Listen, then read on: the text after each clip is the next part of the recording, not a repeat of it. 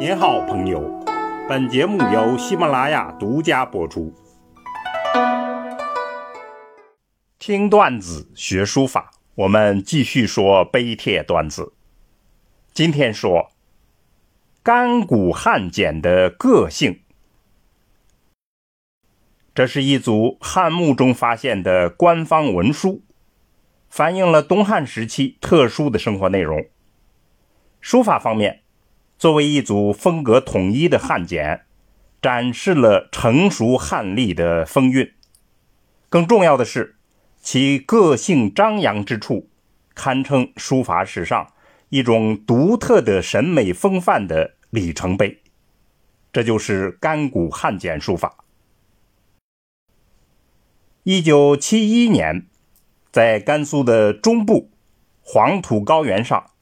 在甘谷县的一座汉墓中，发现了珍贵的二十三枚汉简，被称为甘谷汉简。这些汉简都是当时汉阳军太守转发给所属的县乡的诏书、律令以及敕命文书，其最重要的部分。是关于维护刘姓皇帝宗室特权的文书。东汉的创始皇帝刘秀，为了强化自己的政权，将天下刘姓均作为皇亲宗室，给予很多特权。到了东汉后期，地方豪强壮大，削弱了皇室宗族，所以。当时的皇帝就颁布了这些诏书，逐级下发。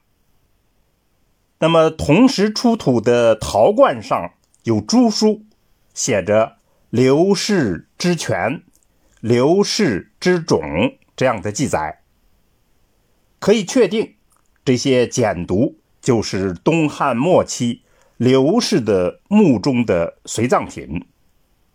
显然，这些简牍对于墓主人是非常重要的文献资料，而对于我们今天，当然就更是如此了。这些简牍多为松木制作，是先编后书写，墨迹看来是出于一人之手，均为隶书。就其个性而言，最明显的就是横向趋势。主要由方折的笔画来构成，尤其是夸张的波折很有特色。那么具体来讲，干谷汉简在用笔上，起笔藏锋逆入，形成了蚕头；行笔改变了之前的那种匀速，而有了迟速缓急这样的变化。更有了轻重顿挫之特色。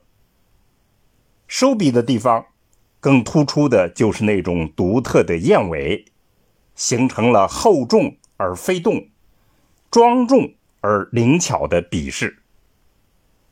在节字上，将舒展、进谏、质朴这样的笔画组成横扁的字形结构。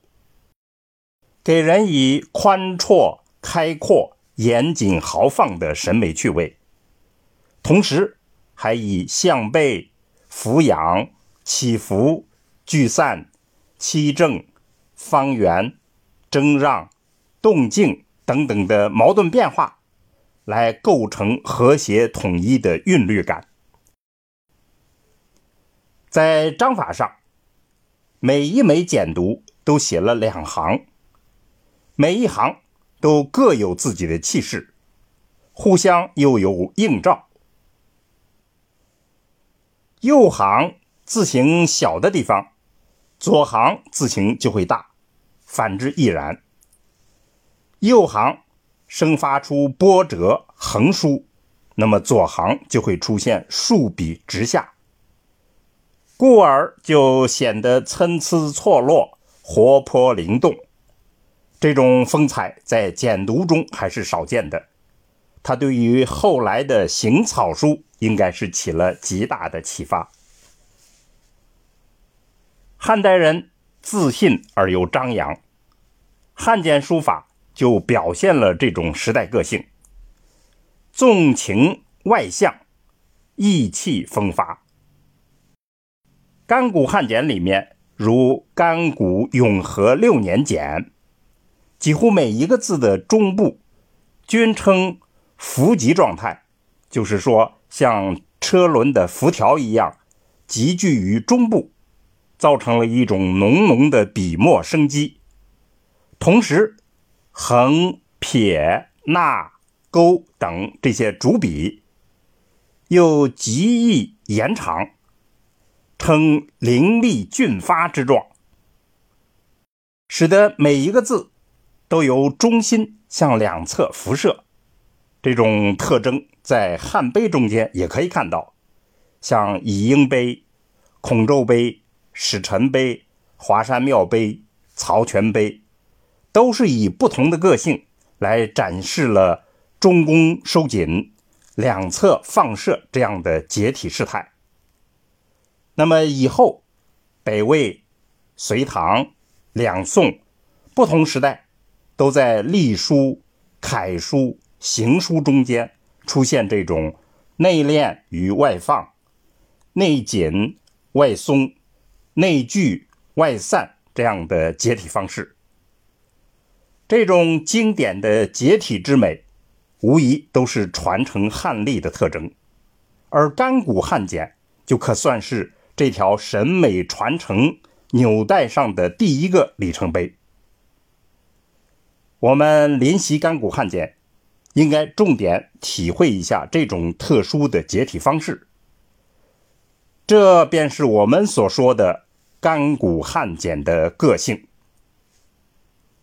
好，听段子学书法，我们下次再见。